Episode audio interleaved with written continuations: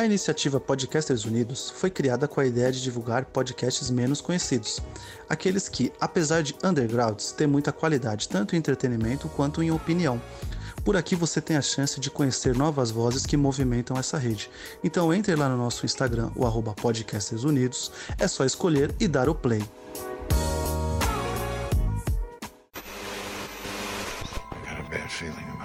Tá começando o Tamborcast. No, God! No, God, please, no! No!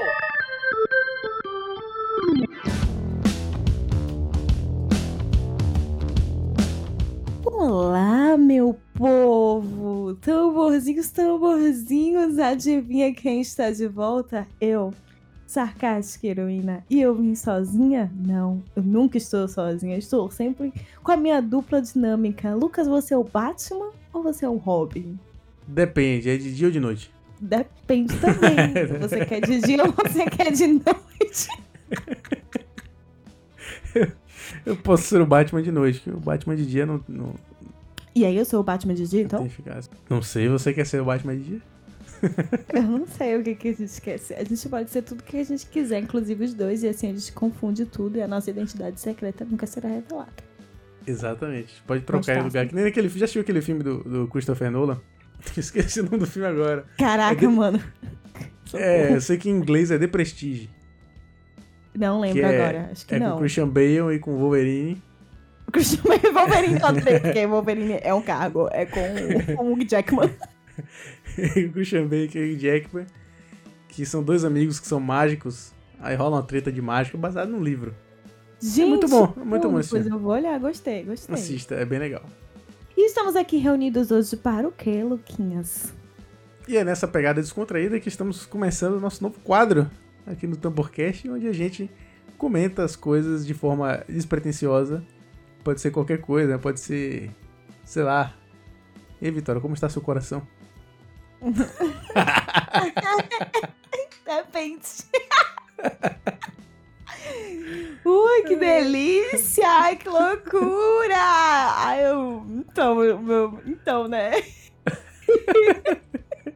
Por aí vocês já percebem o que, que tá se passando.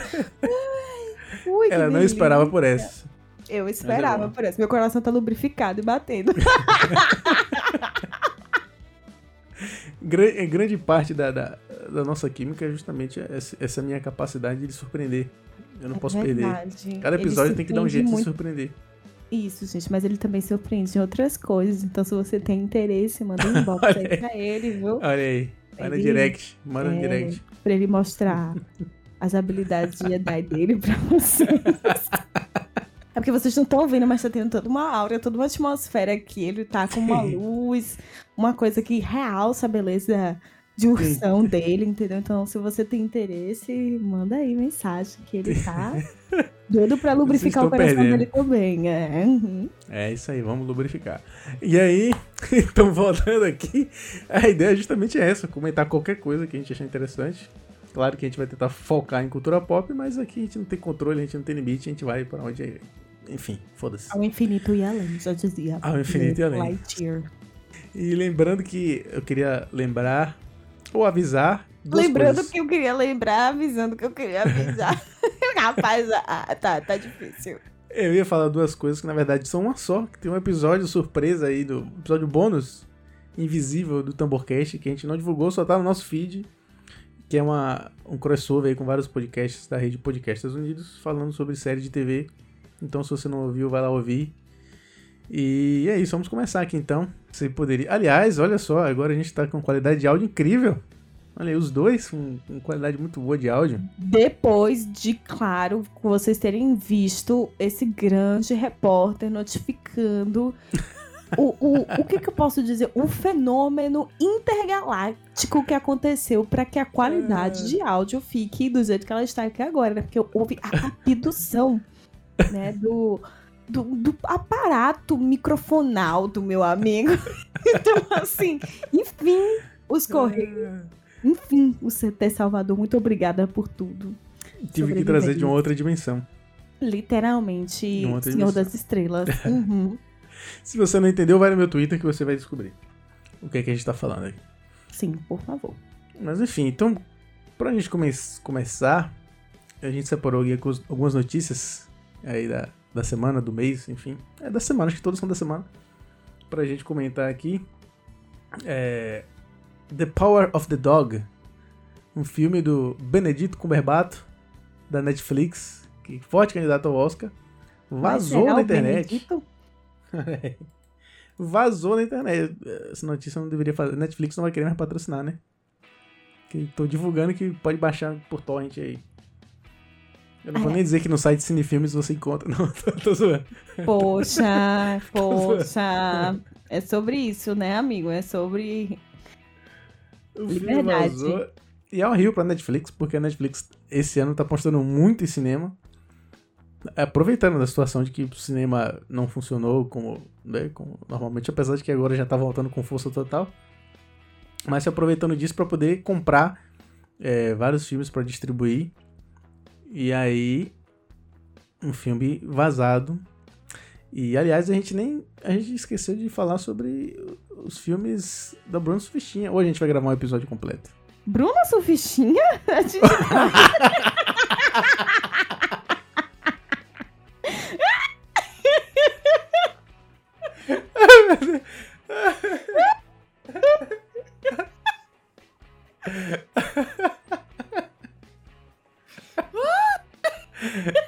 foi muito boa.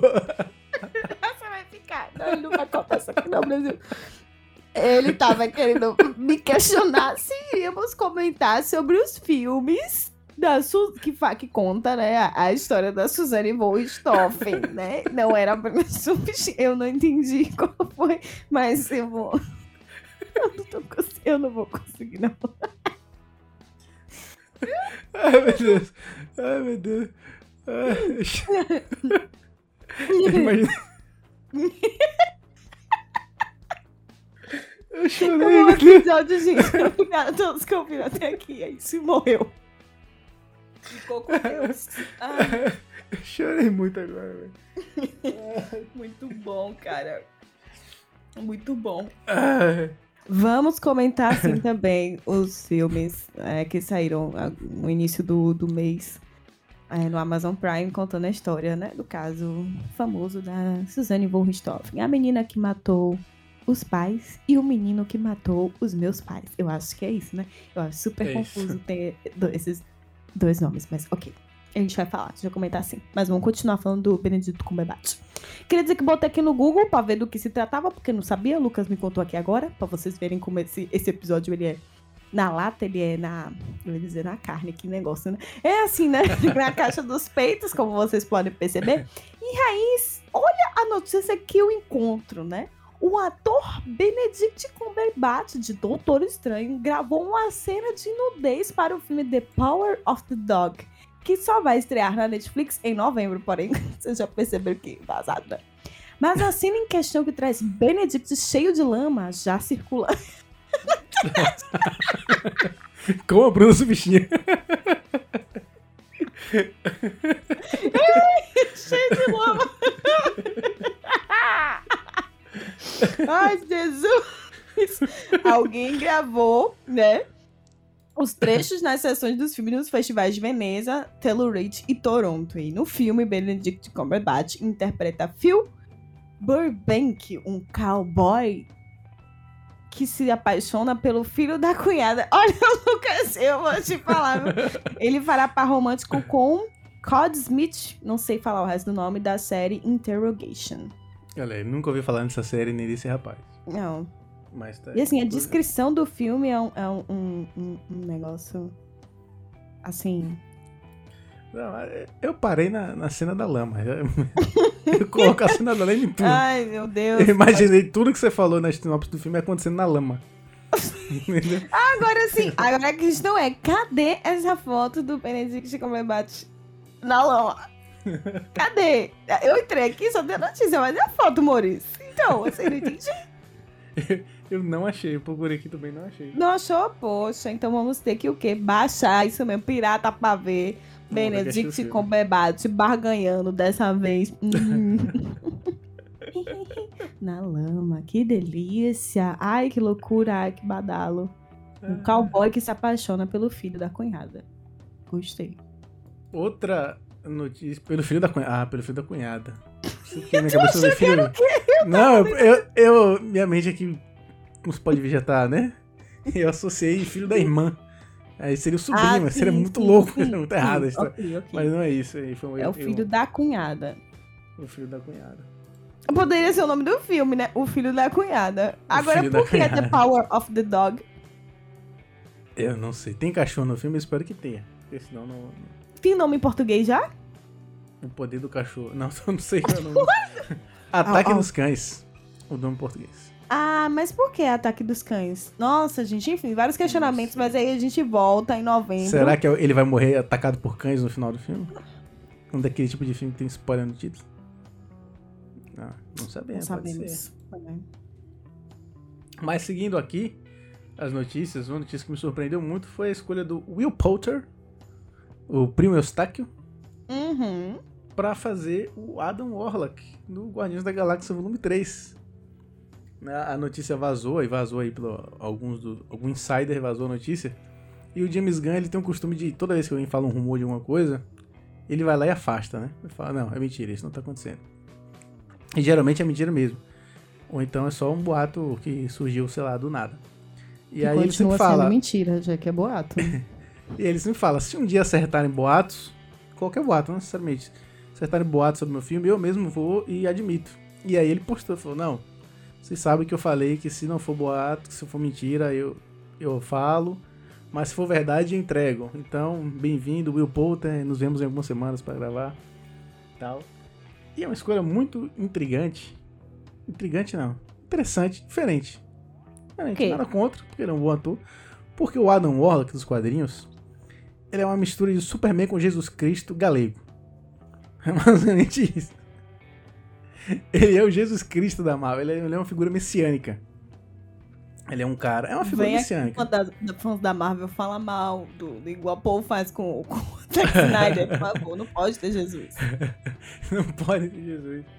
E aí ele, ele é essa criatura. de- ele, da época em que foi, que foi criado, ele foi desenhado com um cara branco, malhado, do cabelo liso, loiro. Porque, sei lá, na cabeça de quem desenhou isso era talvez fosse o arquétipo de homem perfeito. Porque ele é o homem perfeito. Ou O padrão, perfeito. né? O padrão. É, bem padrão. Olha que coisa problemática, inclusive. Fica aí, viu?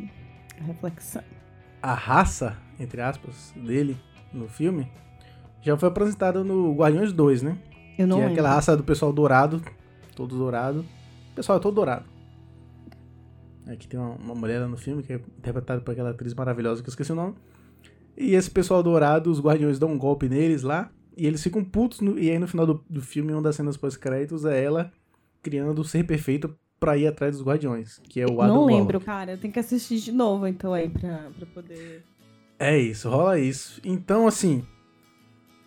O Will Potter não tem nada a ver com um cara malhado, loiro, do cabelo liso, loiro, dos olhos claros. Ele tem uma beleza exótica. É uma beleza dele diferente, mas a questão não é a beleza dele, a questão é o conjunto completo. O porte e tudo mais. Não, não é o que se esperava de um Adam Warlock. Claro, eu não tô reclamando aqui não, gente. Eu não tô falando que.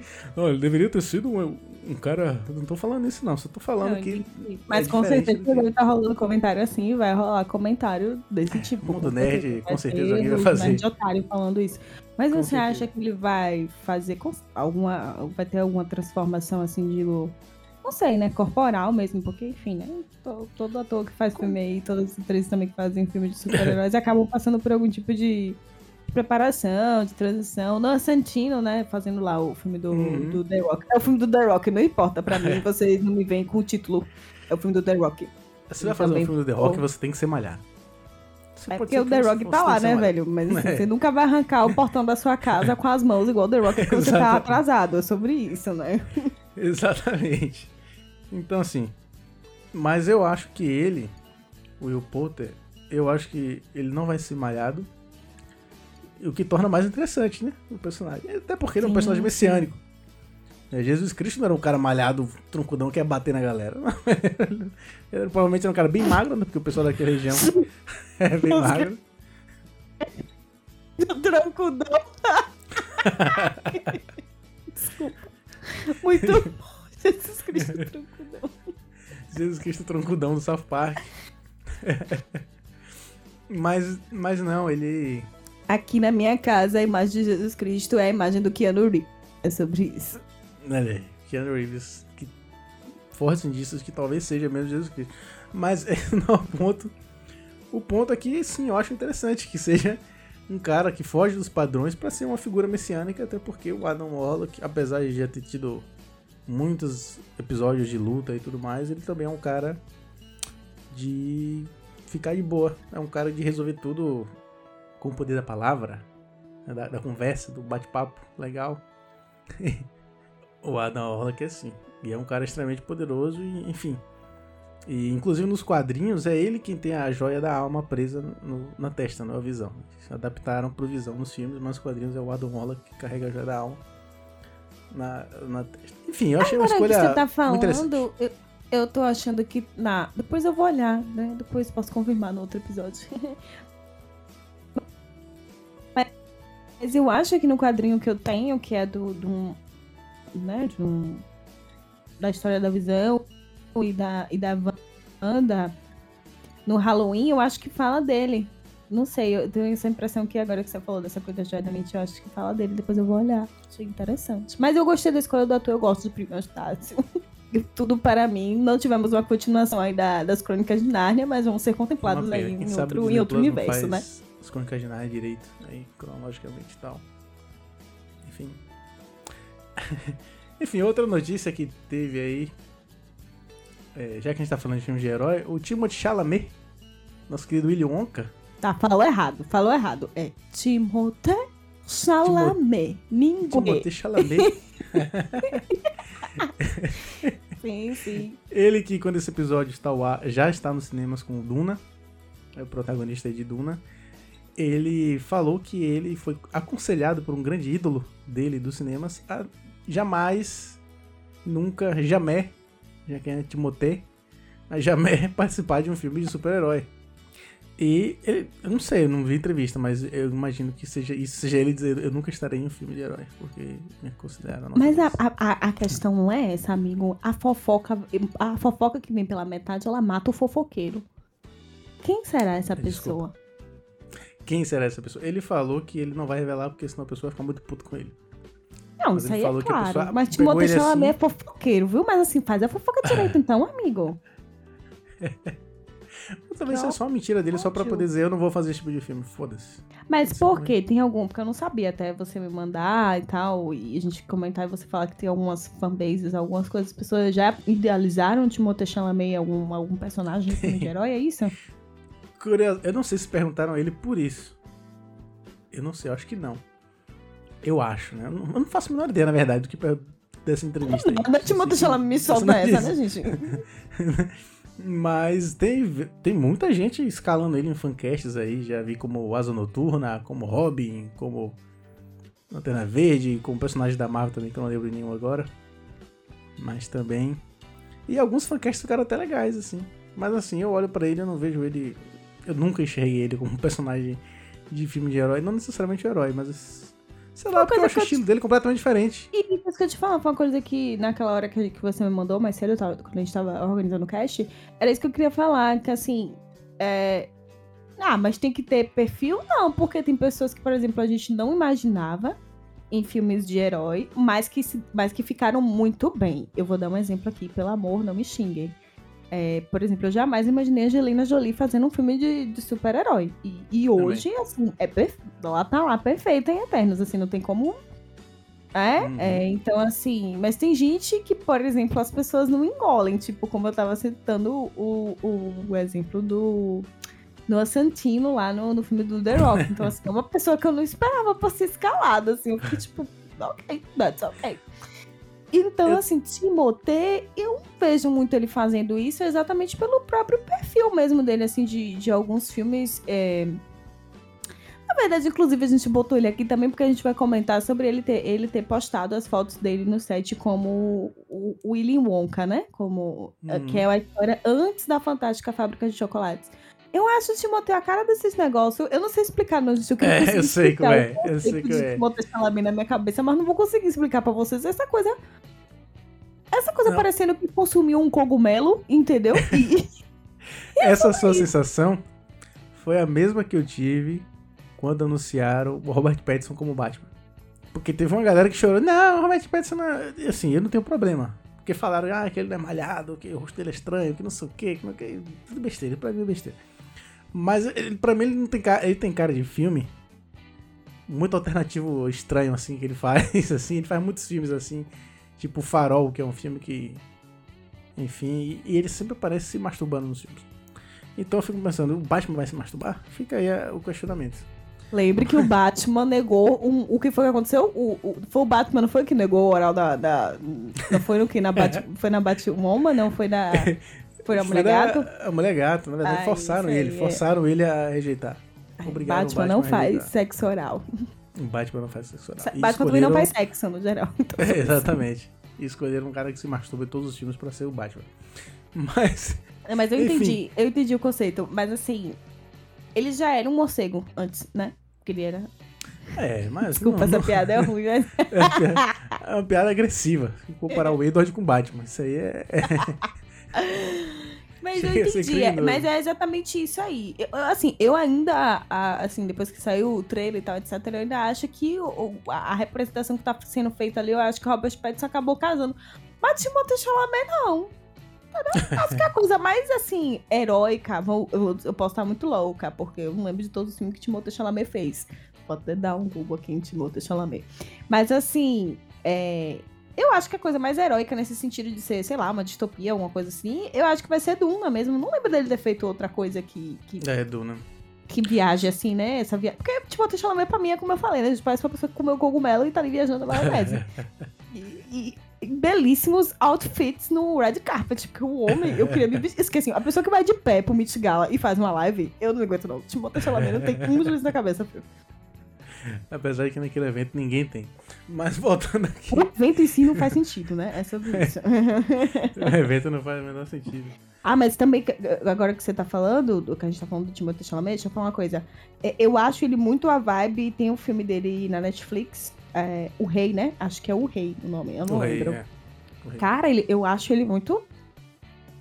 Aquele filme, a estética dele sujo de lama, já que a gente tava falando do- da estética do Benedict Cumberbatch sujo de lama. Essa é a estética também ali do, é aquele filme de guerra, aquela coisa que tem uma poeira batendo na sua cara, um sangue, o negócio dá um, né? Mas a estética é interessante. Então, assim, eu acho o Timothée, mas essas. Mas essa vibe assim mesmo, eu posso estar muito louca, mas. É, ele tem muita entendo. cara de de, de. de filme de personagem, né? De filme de estudo de personagem. É, e assim, umas coisas alternativas, umas coisas que, que não tem sentido. Tipo, tem, tem um filme. Acho que é Um Dia de Chuva em Nova York, que é com ele, Selena Gomes. Sim, Selena Gomes, nada, Selena Gomes. É, E assim, o filme não faz sentido nenhum, cara. Realmente ele tá de coração partido, ele fica tomando chuva em Nova York, aí sobe e desce, rola um negócio, toca um piano. É pra mentir, Timothée Chalamet, é isso aí, gente. É isso aí, acabei. Não tenho mais nada pra dizer pra vocês, não. Timothée Chalamet pra mim é essa estética aí, acabou. Mas uh, agora que você falou, olhando a carreira dele aqui, é muito uma coisa. Do nada, pá, Timo Chalamet fazendo uma coisa, sabe? É tipo. Cara, Timo Chalamet tá aqui fazendo isso. Tipo, ele fez vários filmes que tem uma pegada parecida, tipo Call Me By Your Name, Lady Bird, é, o Little Womans, aí do nada, Isso. pá, em Duna. do nada, o rei. Falei, que porra foi acontecer aqui? Como é que esse cara apareceu aqui? Do nada. Acho que ele é tipo assim, pô, não vai ter um filme alternativo onde eu vou jogar um discurso reflexivo e ninguém vai entender nada, porém vai virar conceitual, então eu vou fazer esse aqui mesmo. Sabe? Eu, né? Isso, cara, quando tá no TED, eu vou fazer esse aqui. Não, deixa ela ver pra mim, é isso, gente. O Chalamet que é um excelente ator e, é, parece a- ele é a cara daquela menina do Stranger Things. Mas enfim. é igual, são iguais. Pessoa- na verdade, são a mesma pessoa, né? Tem uma montagem que dividiram metade do rosto de um, metade do outro. Pra falar um do lado do É tipo um rosto. É igual. Styles, o, aquele, o cara que é o, o- um dos mais velhos do Stranger Things E um outro que agora eu não lembro. É, as três pessoas é, são, todos, ah, são todos hairstyles, então é mais ou menos esse mesmo conceito. São todos absurdamente iguais. iguais. Parece. Enfim. É, fã de sertanejo. Enfim, voltando aqui. É, pra encerrar essa parte de notícias, a gente. Fomos surpreendidos pela notícia de que o Superman é bissexual. Tu foi surpreendido? Tu ficou surpreendido? Tu fala a verdade pra mim, tu ficou surpreendido? Eu fiquei surpreendido, mas assim, eu- eu- na real, eu nunca tô ligando pra sexualidade de personagem nenhum, não. Assim, a menos que seja muito importante e essencial a discutir a sexualidade do personagem. Não tô dizendo que não é importante que os personagens tenham sexualidade e que se discuta isso, não. Tô dizendo que eu não ligo, a menos que, se, que não seja essencial. Por exemplo, a gente tem a Batwoman, que é uma personagem que é um- uma, é, uma mulher lésbica, né? A Batwoman é importante que a sexualidade dela seja debatida porque ela é uma personagem lésbica que faz parte da construção do personagem. O Superman é um cara que eu quero ver salvando pessoas. Eu não tô nem aí se ele vai ficar com a Lois Lane ou se ele vai ficar com Leandro. Sei lá.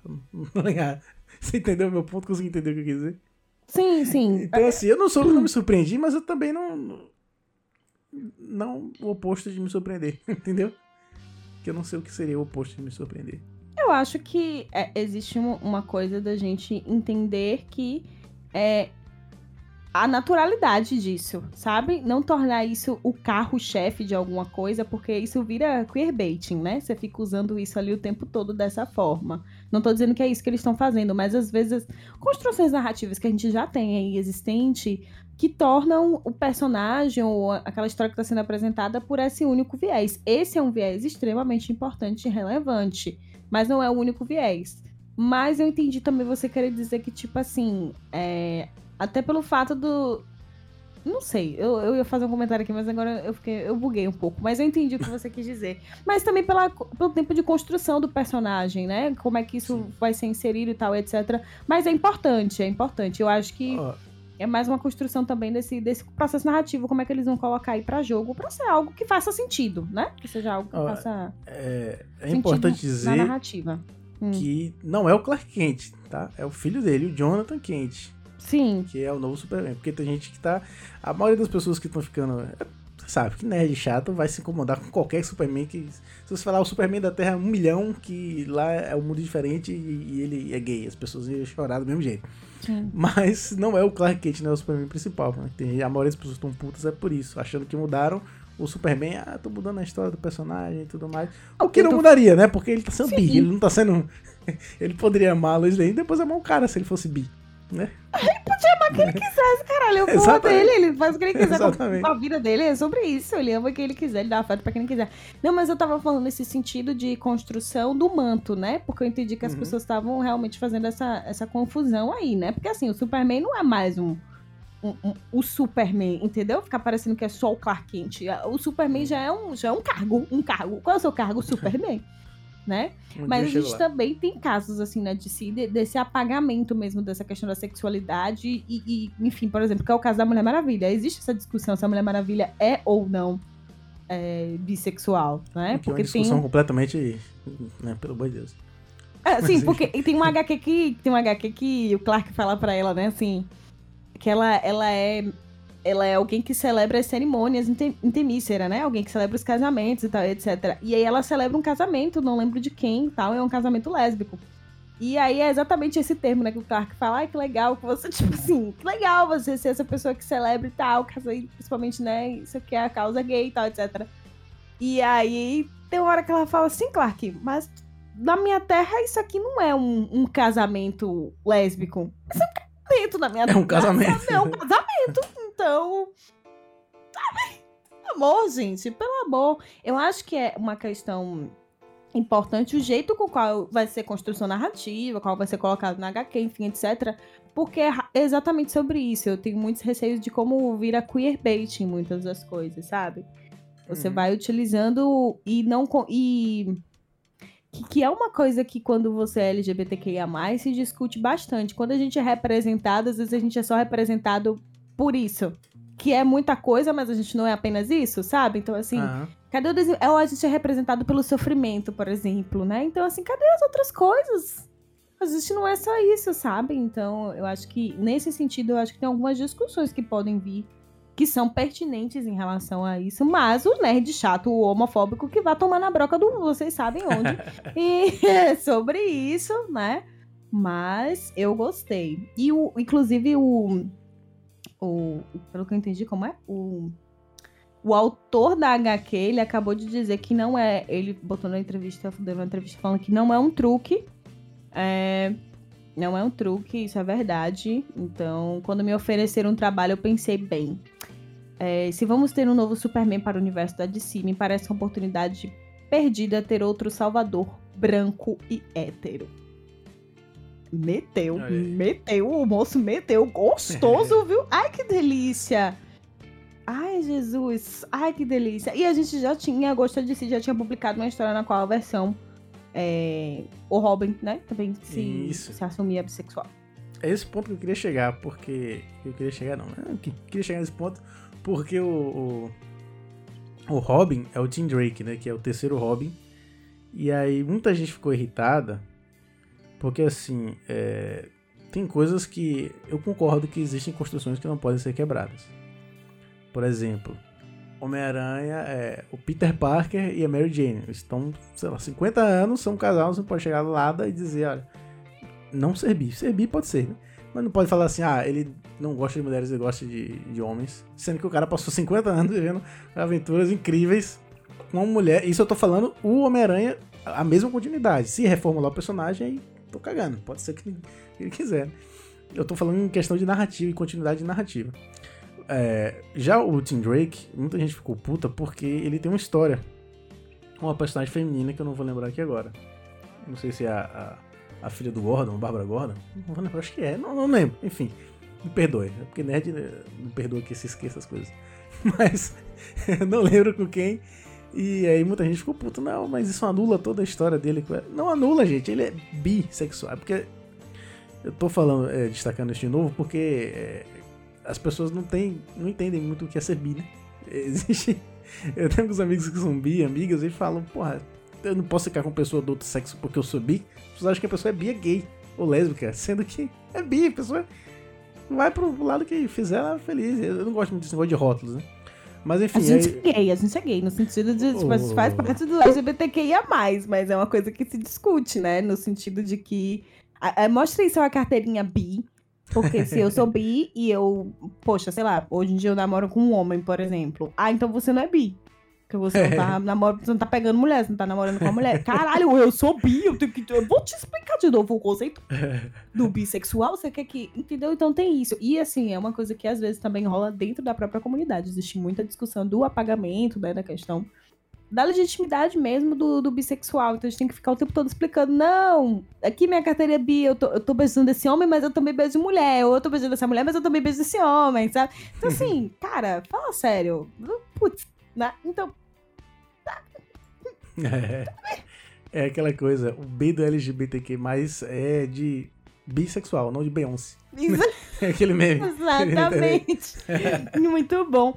E assim, eu tava vendo aqui agora que o, o Taylor, né, que criou essa HQ que a gente tá discutindo, é, como é que se diz? Ele pontuou coisas que foram exatamente o que eu tava pontuando anteriormente. Ele diz: Nós não queríamos que isso fosse DC Comics cria novo Superman queer. Diz Taylor: Queremos que isso seja Superman se encontra, se torna o Superman, depois se revela bissexual. E eu acho que há uma distinção importante aqui. Ele diz que a reação tem sido, em sua maioria, positiva, né? Que ele está vendo tweet de pessoas dizendo que caíram em lágrimas quando leram a notícia, que queriam que o Superman fosse assim quando eles estavam crescendo e que eles pudessem se enxergar nele, afirmou o autor. Eu acho que entra muito nisso no que tu estava falando, Lucas, dessa, dessa questão, tava falando do Peter Parker, acho que a gente pode contextualizar assim, no sentido de que a gente pode ter o Peter Parker com a Mary Jane, mas em algum momento, se houver outro manto de Homem-Aranha e esse Homem-Aranha for bi, for gay, for pan, for o que foi que ele quiser ser, o que ele puder ser na sua legitimidade de existência, isso não apaga o outro, né? Então, uhum. assim, quanto é importante, por exemplo, beleza, pro, por exemplo, para você, enquanto homem hétero, foi massa ter um Superman que é hétero e que te contemplou em algum sentido, né? Nessa, nessas, nessas circunstâncias. Mas, pô, muito bom que a DC agora coloque o manto pro filho do, Clark, que, que ele seja bissexual, porque a gente vai ter novas identificações. Não tô dizendo só de crianças ou de jovens, vai, vai ter gente velha já, assim, né? É. Podendo, poxa, que legal, queria Fã que às vezes o. Superman. É, então assim, pô, eu gostava daquele outro Superman também, mas eu também gosto desse. Então, assim, tem espaço pra tudo, que isso é uma coisa que o nerd, filho da puta, chato do caralho. Ele, ele é, o nerd preconceituoso que dá vontade de dar. ah, quebrar a cabeça, ele não entende. Né? Que é, é, é sobre isso. Enfim, É vocês isso. entenderam. Eu lembro do caso do, do Lanterna Verde, né? Porque Lanterna Verde tem uns, sei lá, uns 14 Lanterna Verde. tem um bocado de Lanterna Verde humano. né? 84. 84. E aí, escreveram um, um, um determinado momento, um autor pegou e falou: Esse aqui vai ser, vai ser gay. Que é o Alan Scott, que é, acho que se não me engano é o primeiro Lanterna Verde, lá da Era de Ouro. Só que ninguém tá nem aí pro Alan Scott. E aí o cara colocou que o cara é gay assim, porque falou, uma oportunidade de colocar um personagem de importância de um Lanterna Verde e discutir isso. E a galera foi uma choradeira retada, porque a galera achava que era o John Stewart ou o. o esqueci o nome dele, do outro. do chatão lá, do Ryan Reynolds. Porque. Porque falar, não, como você tá só lanterna verde gay? E aí eu lembro que ele falou. Foram entrevistar ele e falou: olha. Os fãs brasileiros foram tão insuportáveis me mandando mensagem reclamando disso. Aí ele falou: os fãs foram tão chatos reclamando disso que agora que eu vou fazer mesmo. Isso aqui era só um detalhe que eu ia colocar, mas agora eu vou escrever. Vou escrever a história dele com o namorado, vou escrever tudo. Pra poder parar de, de com essa idiotice, né? Essa. Enfim, essa chatice toda aí. Essa galera. E já que a gente tá falando de super-heróis e de outras versões e possibilidades, a gente chegou ao fim What If, que é a série que talvez você nem lembre que existe, você que tá ouvindo a gente. que eu nunca lembro que existe, porém Lucas, ele me lembra porque ele assiste, ele conta pra mim, achando que eu já assisti, porém eu parei no segundo episódio. Mas agora que já lançou tudo, talvez é aquela sua teoria de que maratonando ela fica melhor, talvez eu te diga, amigo, é sobre isso. Com certeza ela fica melhor maratonando. O What If, ele tem esse problema de, de apesar das histórias eu falo com spoiler, foda-se também. Você tá ligando pra spoiler de If, foda-se também. E como vocês podem perceber, esse episódio ele é explícito, a gente xinga mesmo nesse caralho, eu adoro, bora. É, não, não tô nem aí. É, apesar de eles se conectarem, das histórias se conectarem no final, por ser um mini universo Marvel, as histórias em si não tem tanta ligação. Tipo, eu assisti a série, da, o episódio da Capitã Marvel e não assisti o do Pantera Negra. Isso vai afetar minha experiência? Não. Você vai teorizar sobre o próximo episódio a partir do outro? Tipo, não é tipo um, um WandaVision que você terminava o episódio e você falava, caralho, no próximo. A gente fazia live, né?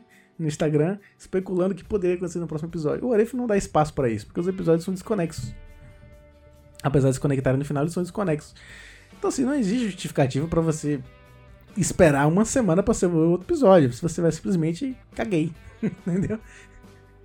É tipo de série que eu acho que tanto eles aprenderam isso que eles lançaram o Star Wars Visions depois. O Star Wars Visions, eles lançaram tudo de vez. Bom, assiste tudo aí e se diverte. Eu nem sabia que tinha essa do Star Wars. Star Wars tem tanta coisa que às vezes eu fico. Em que universo estamos do Star Wars? Esse é o, a Terra com 200 milhões aqui depois, enfim. Eu parei no, no episódio do. De Chadwick. do Shadow Isso. Aí eu chorei, foi, ó, os infernos. E aí eu falei. né? Aí a vida aconteceu, né? A vida aconteceu, eu A vida assisti. aconteceu, Tive que trabalhar, pagar boleto. Exatamente, comprar ração do gato. Assisti 34 temporadas de Chicago Med, mas larguei o Aref lá, tipo, o que tem a ver, né? O Aref, eu preciso destacar. Tem episódio que eu falei. Tem um episódio lá do, dos zumbis mesmo. Que o final é bem tipo. O final não é conclusivo. E também não parece que vai a lugar nenhum. Assim, dá a entender que é uma segunda temporada. Eu não gostaria que a segunda. Eu não gosto desse, desse formato. Dá a entender a segunda, que a segunda temporada vai ter continuações desses universos. Então, ah, você viu a Capitã Marvel lá no universo dela. Tá, vamos voltar pra ver como é que tá. Ah, o universo do, do Shadow que provavelmente não vai voltar, né? Mas assim, os outros que tem dos zumbis vai voltar pra ver como tá.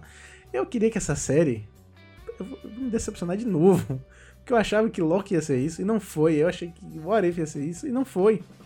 Que é despirocar. Despiro... Vai... Ele... E o What If despiroca bastante. Bastante. Não tô dizendo que não. Mas, tipo, vai.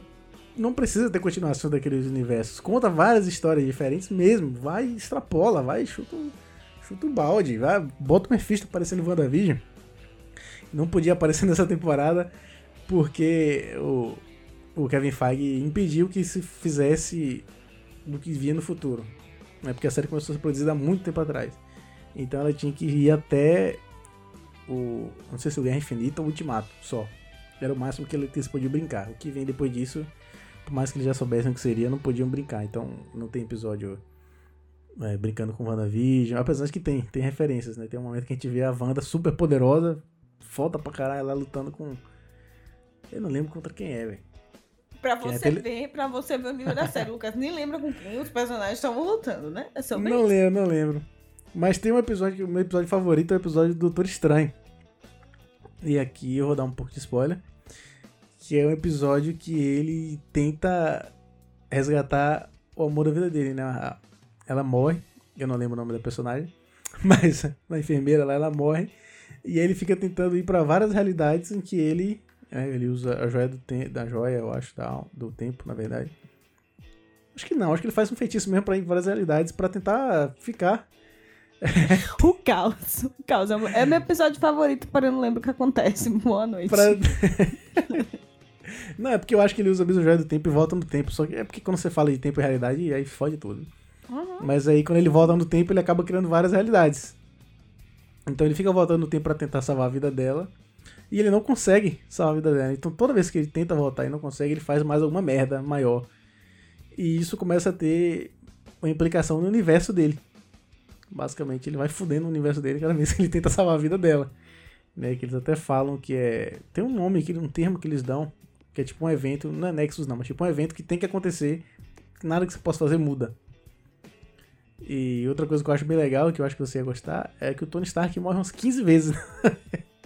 Ele não fica vivo em nenhum episódio. depois que a gente terminar de gravar, só por isso. Só pra poder amaciar meu, meu, minha, minha alma com isso. A, a, a escritora, aliás, a produtora da série, ela falou que ela começou a receber vários e-mails ameaçando ela de morte porque ela, eles matavam o Tony Stark nos episódios todos. E a galera ficava putinha porque o Tony Stark morria. Mas assim, aí tem o, o grande vilão da, da temporada é o Ultron, né? Que ele vence lá os Vingadores naquela batalha, ele consegue entrar no corpo que viria a ser do Visão, acaba não sendo do Visão, porque ele, né, Ele antes entra. do. Ele entra. é. antes do Jarvis se transformar em visão, ele, ele consegue entrar lá, faz o upload. E aí ele. Ele fica extremamente forte, extremamente poderoso. E ele tem a missão dele que é acabar com toda a vida humana. Então ele. É até engraçado que o Thanos vem. O Thanos chega pra roubar a joia da mente. Ele, ele traça o Thanos no meio. Com a joia da mente. Assim, e imediatamente eu perguntei por que, que o Visão não fez isso. Um Thanos lá atrás. Era o mesmo corpo, é literalmente o mesmo corpo do Ultron. A mesma joia. Só que ele é mais inteligente que o Ultron, então ele poderia ter feito isso. Mas não fez. E aí o Ultron ele pega todas as joias do infinito e vira o cara mais fodão de tudo. E não sei se eu vou. Não vou dar esse spoiler. Não, não, tô perdendo muito tempo falando de What If aqui. Mas essa é uma série boa, é uma série despretensiosa. Mas que. É, Só É desejar no seu coração. Vai, fala. Deixa eu desejar Ficou. no seu eu não coração. quero- é porque eu não quero ser o cara chato. Só vem Mas reclamando. você é Reclamei o de todas cara as séries da chato. Marvel. Você é o cara gostoso e chato. Não tem problema. A gente compensa uma coisa com a outra. Eu não quero ser o cara que critica tudo. Mona Lisa vai estar ouvindo isso aí e vai estar me esculhambando dizendo que eu sou o cara que critica todos, tudo que a Marvel faz. Enfim, seguindo, a gente teve um filme ocupado. Não ocupado, o espaço ocupado. Poderia ser ocupado, já que é tudo numa linha telefônica mesmo, né? Então ficaria tu, tu, tu, tu. Poderia ser- seria- porra, seria um título muito foda. Ocupado. seria muito bom. Sem tempo, irmão. Ocupado. Sem tempo, irmão.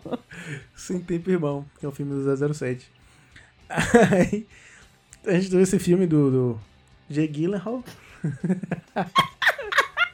Ainda bem que tu falou, porque eu jamais ia tentar de novo falar o sobrenome desse homem. Toda vez eu lanço uma coisa completamente diferente. O ex da Taylor Swift, é isso. O ex da Taylor Swift, eu nem sabia disso, mas obrigado pela informação. Informação pop é sempre muito importante. E aí o, o Jake Gyllenhaal, ele faz esse cara, que é uma, é uma adaptação de um filme dinamarquês, porque como a gente sabe, americano não lê legenda. Então eles têm que refazer o filme pra poder chegar lá. Geralmente eles fazem pior, mas esse aqui eu não tenho comparação não. Eu achei um filme legalzinho. Na hora eu achei mais legal, porque ele é bem impactante, né? O, o Jake Gyllenhaal ele atua muito bem, porque é o filme dele. É uma peça de teatro do Jake Gyllenhaal, o filme. Monólogo tá do só. Jake. É, É. monólogo do Jake. E aí ele tem que expressar tudo, e tem que expressar o tique- a ansiedade, né, que ele tá sentindo ali, o tique nervoso e tal. Não, mas eu vou te falar, eu, eu passei mal, assim, assim, porque ele consegue transmitir mesmo, assim, a, a ansiedade, a coisa do o desespero, assim, depois eu fui ler, né, e tal, o filme foi gravado em 11 dias, né, dentro desse processo aí pandêmico, então você vê que ele não interage com muitas pessoas, e mesmo o lugar onde ele tá interagindo tem, tem ali a distância mesmo, né, porque eles estão realmente sentadinhos ali com, com o espacinho de trabalho, então, assim, ele é o tempo todo ele atuando com ele mesmo, né? Ele, ele mesmo, e aquelas e as, as outras pessoas que estão pela. que é só a voz, né? Então, assim.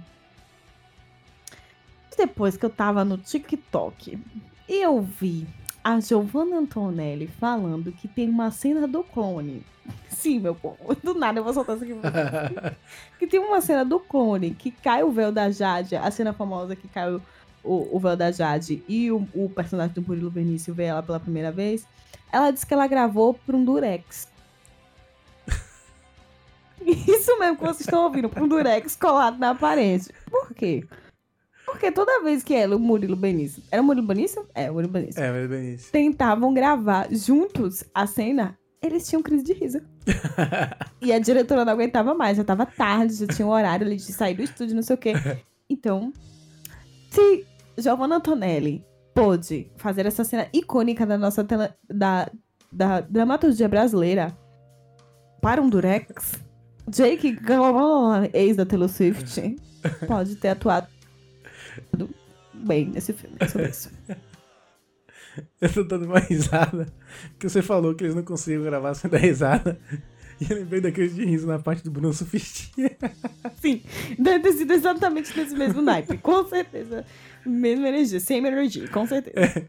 Houve um momento ali que eu achei que eu não ia conseguir voltar pra esse episódio. Enfim. Morreu.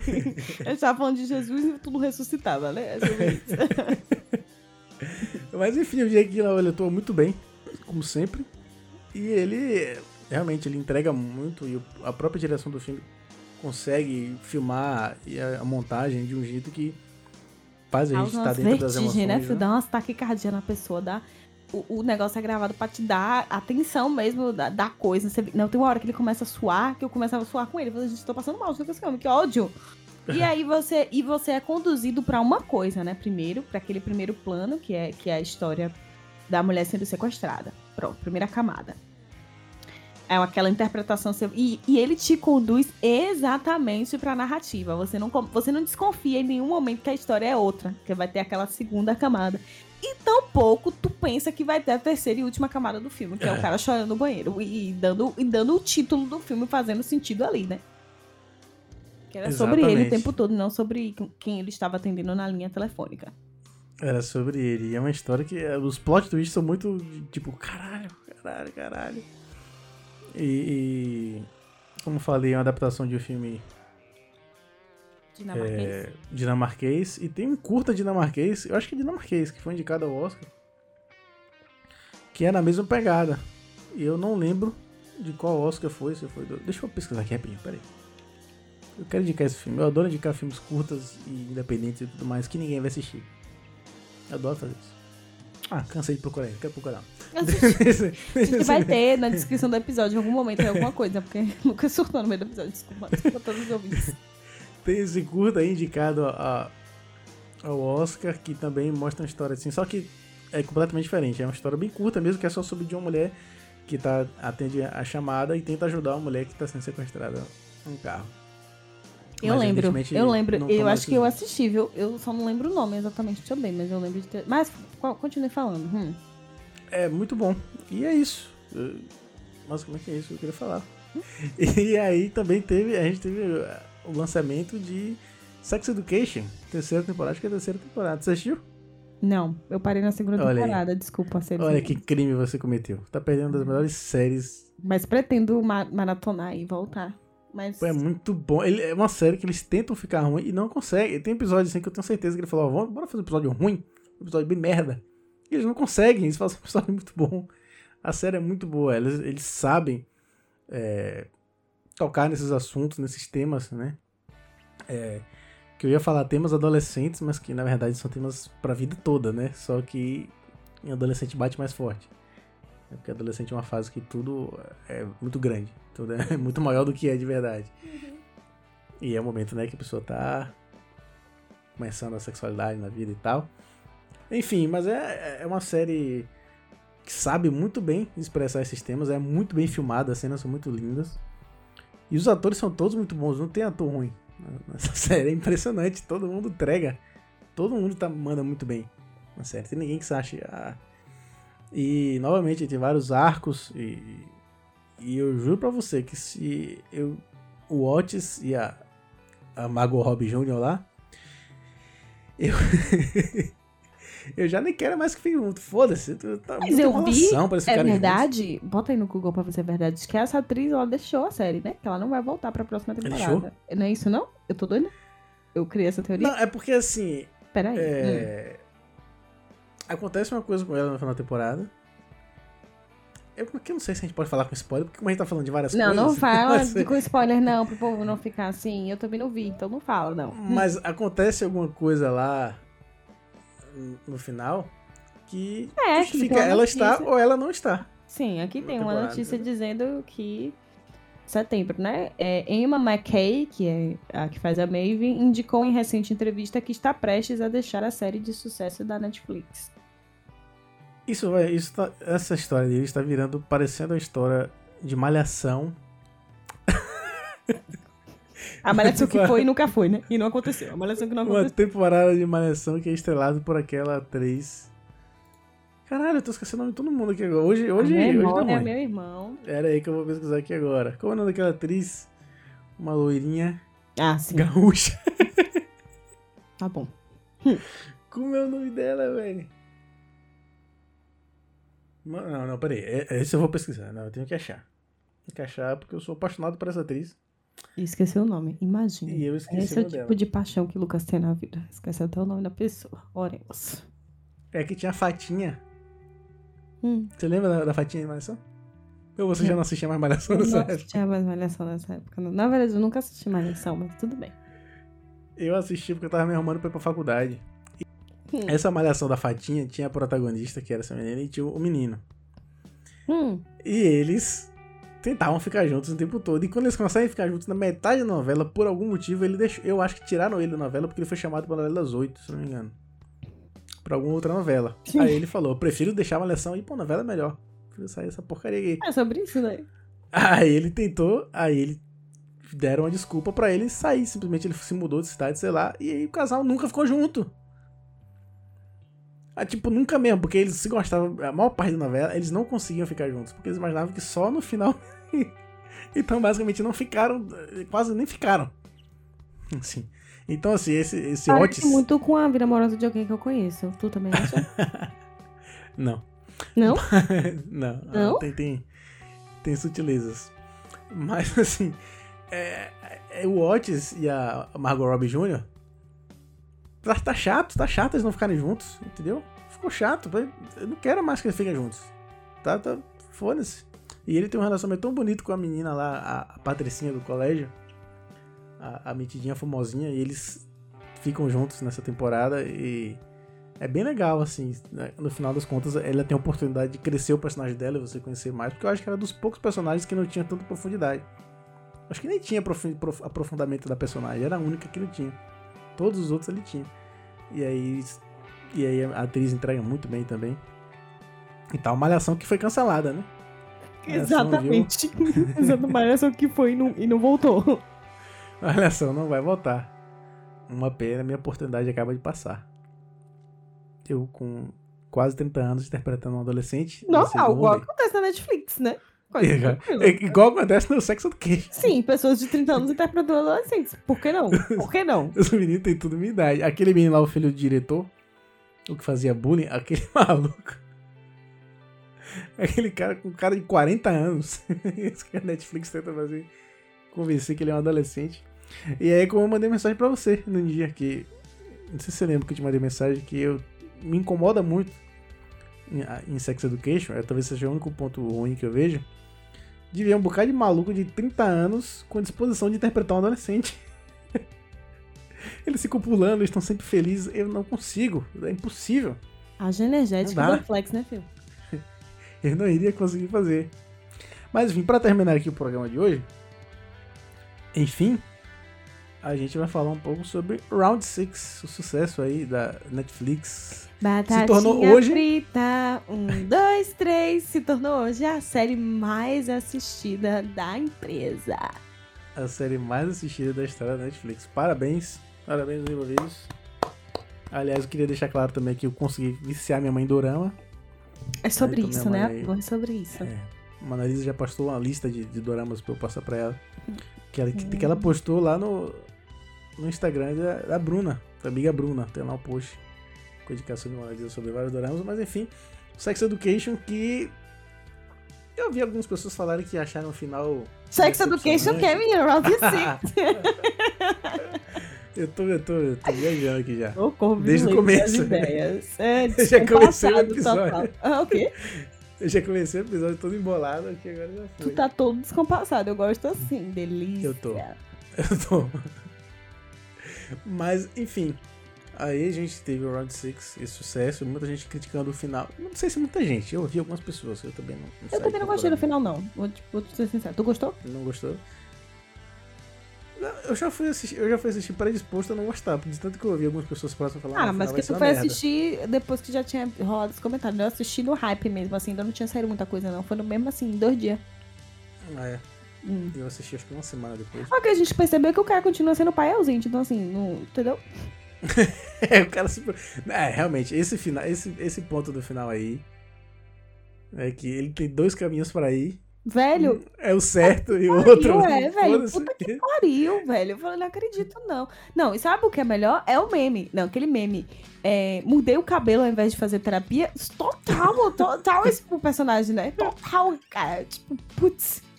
Ele seguia a sarcástica heroína no Instagram e falou: opa, Sim. vou fazer isso. Pois é, o mesmo tom de cabelo eu fiquei, tipo, passada. Eu juro que várias pessoas me mandaram esse meme, eu juro, eu juro.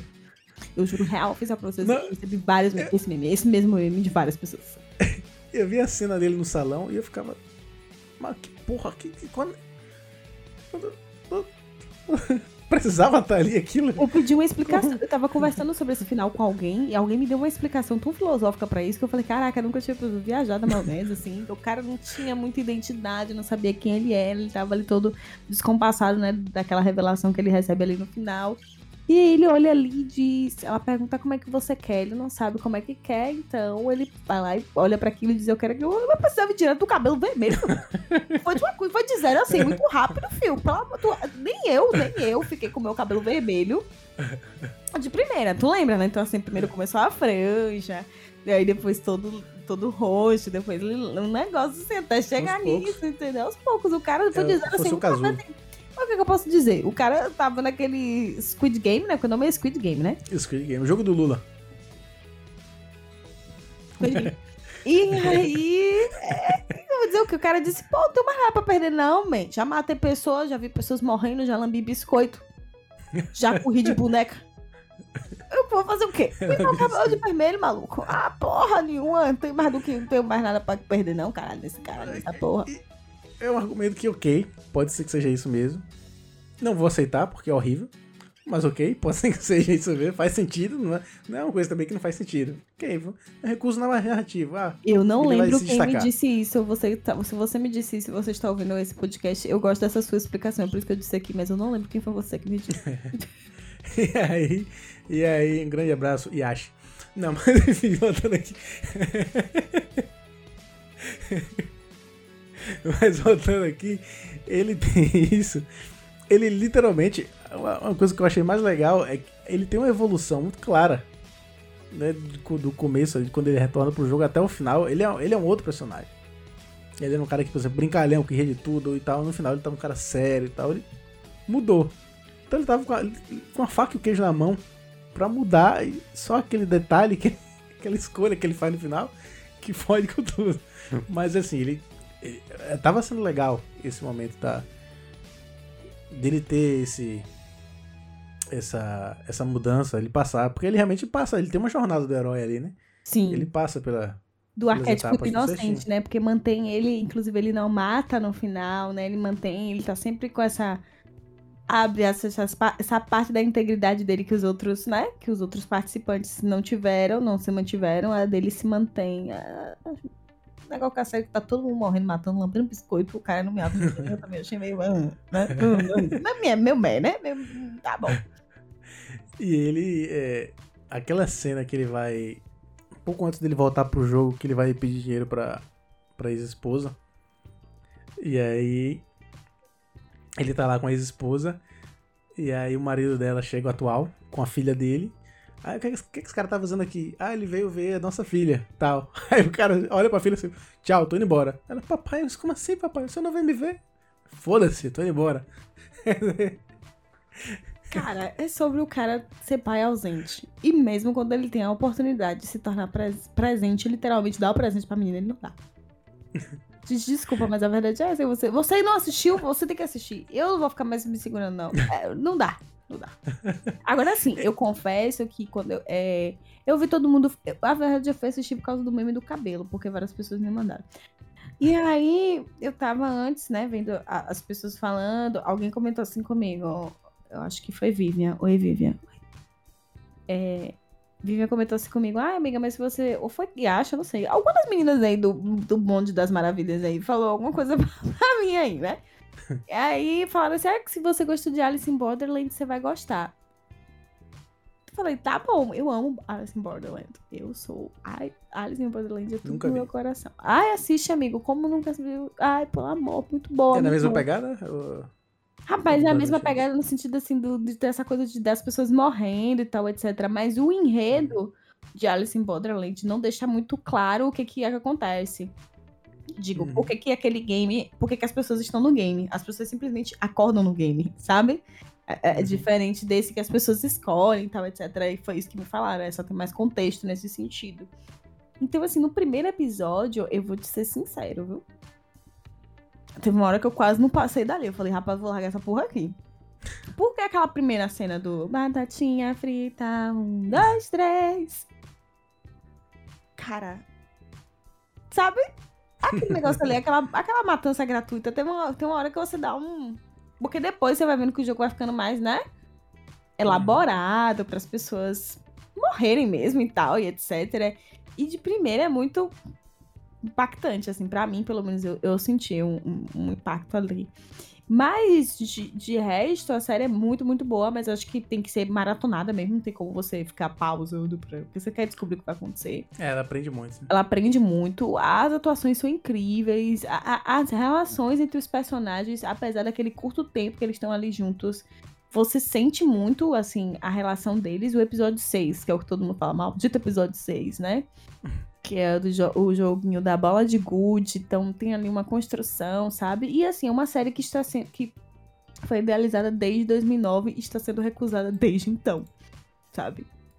E depois se tornou a série mais assistida na Netflix. É o que essa reflexão, meu povo?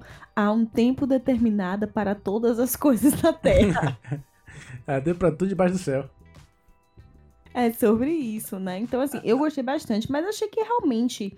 Eu acredito que essa, essa sensação que a gente tem do final, além do cara ser pai ausente, a gente tem que falar sobre isso mesmo, é, é muito pelo fato de que a série o tempo todo ela te prende, ela te impacta, e aí no final dá aquela, né? Tipo assim, gente, você quer o quê? Ficar gozando o tempo todo? Dá até hora que você precisa dar um time, né? Pra re- recobrar suas, suas energias pro outro round, pro Thank You Next. Round 7. Pô, exatamente.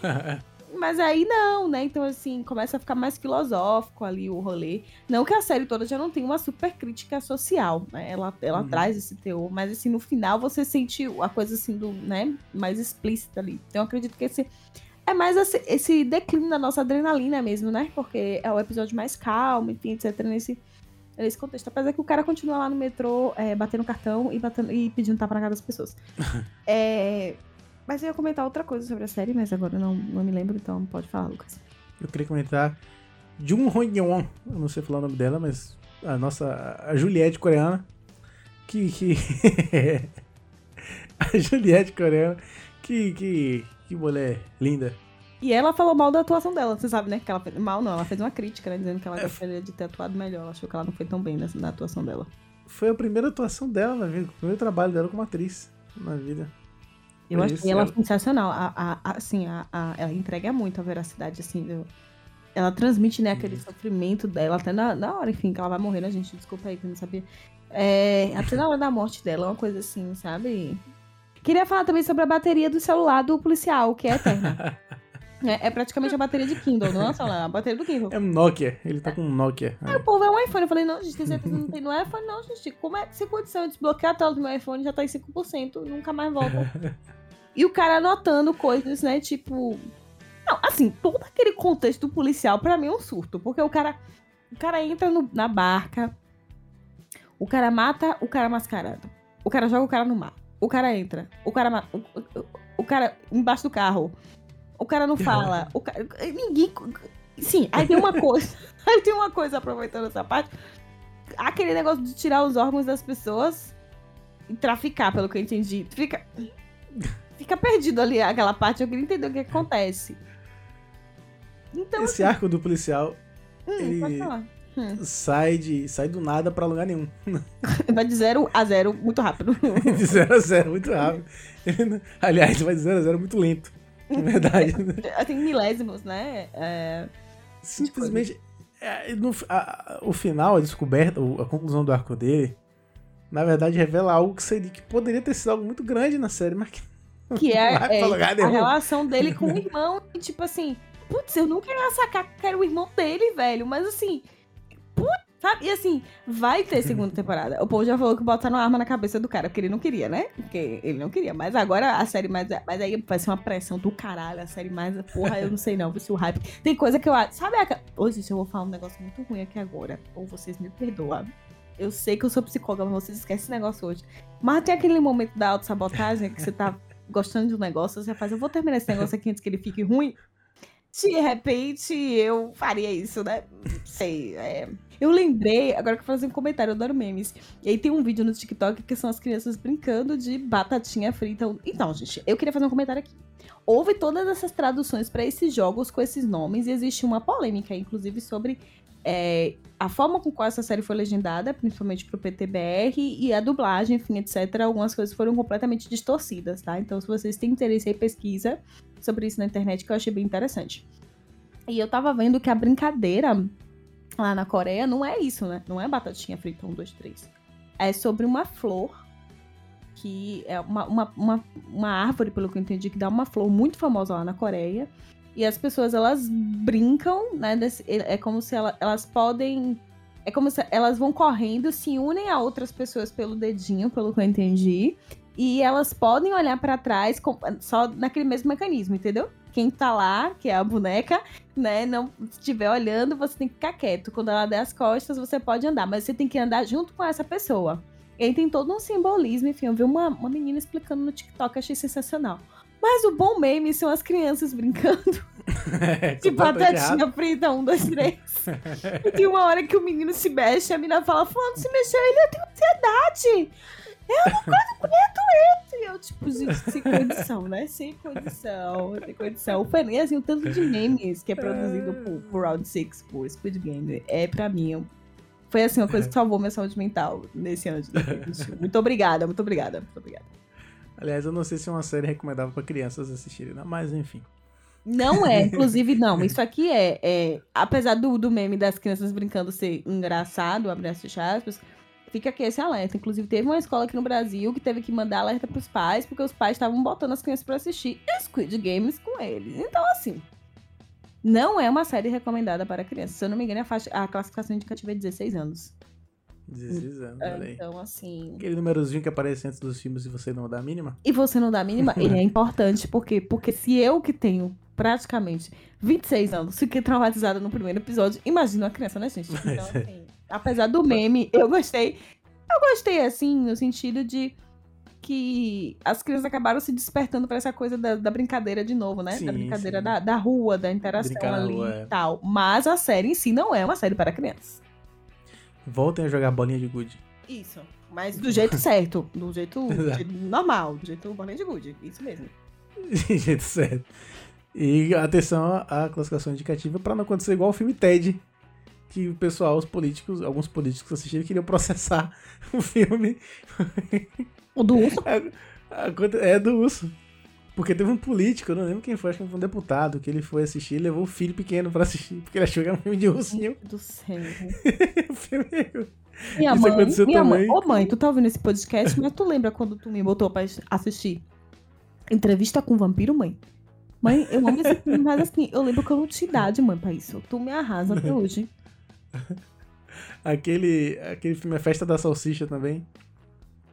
Já assistiu a Festa, a Festa da Nossa, Salsicha? não, nunca, nunca, mas, mas faz sentido, faz sentido, faz sentido. Se for assistir, não assistam crianças. Porque a galera chega porque Assistam, animação, em geral, né? Não, você- Porta não- dos Fundos dublando, a galera achou, ah, deve ser um filme o filme... é muito louco. Mas enfim, é isso. Então, acho que encerramos, né? Encerramos sim, foi ótimo, foi muito Chegamos gostoso. Ai, a gente encerrou o quê? A gente não vai comentar, não? Pro nosso bichinho. Nossa listinha.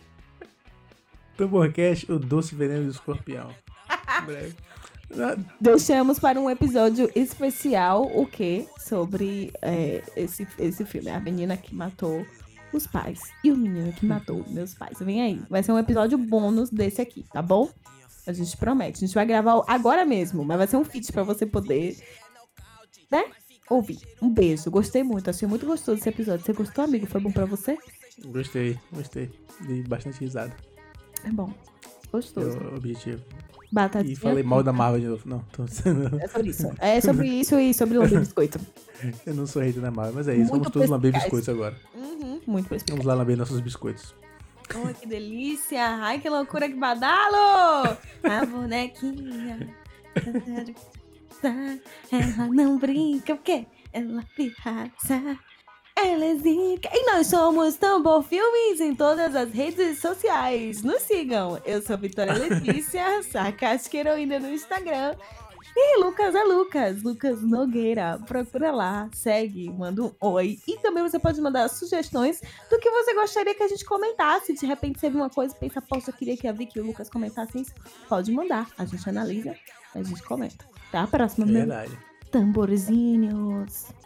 A bonequinha. E é isso. E caso a gente não se fale mais, bom dia, boa tarde e boa noite.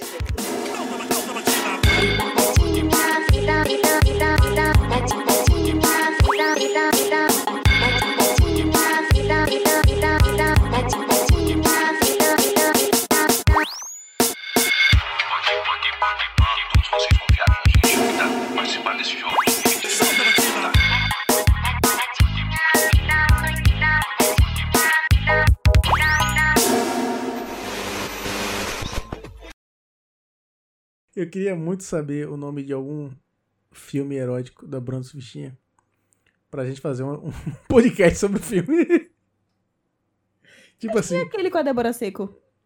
Não, mas o filme erótico dela.